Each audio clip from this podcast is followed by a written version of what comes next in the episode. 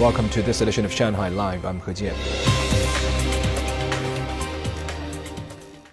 Jing'an District said it is trying to create a new cultural center in Shanghai at Suhewan, a 4.2 square kilometer area near Suzhou Creek. Reporter Zhang Yue has more.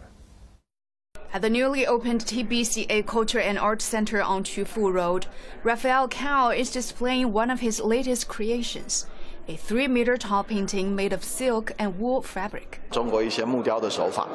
Chinese wood carving techniques and ink painting was used, as well as some Western painting techniques. Shanghai has gradually become the center of design and art in China, with the development of a permanent regional art center.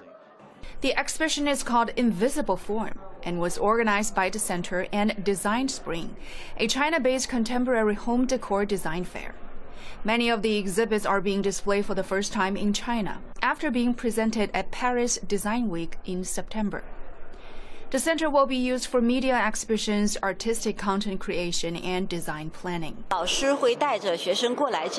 workshop will be set up here at the Center for School Field Trips for our students, who will make contributions to some urban planning projects, such as renovating old neighborhoods.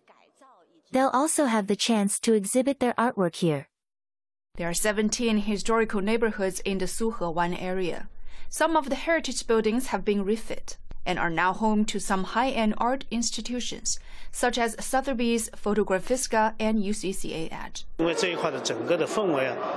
area around Suzhou Creek is ideal to develop the media and art industry.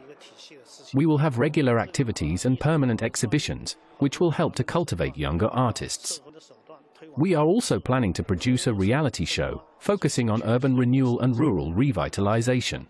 Huang said a fashion design week will be held at the center, attracting artists from Beijing, Guangzhou, and Shanghai.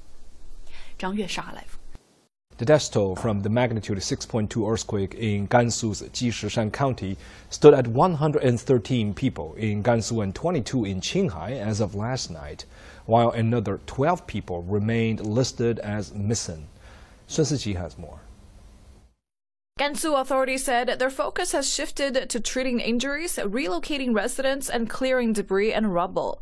As for water and electricity, five villages in Jishishan have had the services restored. The expressways, side roads, and rural highways have generally resumed operation. Several lanes have been closed to traffic on some of Qinghai's expressways to allow for disaster relief to get into the quake zone. We have assembled all the police force on the road for the quake relief materials to arrive smoothly. To prevent the possible occurrence of secondary disasters, a comprehensive inspection of houses in Jishishan's 12 townships is underway and is expected to be completed before the end of the week. Relief materials are currently being delivered to the quake hit areas. Local authorities have also issued a subsistence allowance for families affected by the disaster. So far, a total of 784 people were reported as injured in Gansu. The hospitals in the province have been busy treating these victims. 19 medical relief sites and one mobile hospital have been set up in Jishishan. 21 mobile medical teams have also been dispatched, along with more than 100,000 basic medical kits that contain cold and flu medicine, as well as supplies for the treatment of minor wounds. Hundreds of aftershocks have been registered in the Jishishan area since Monday night's magnitude 6.2 earthquake.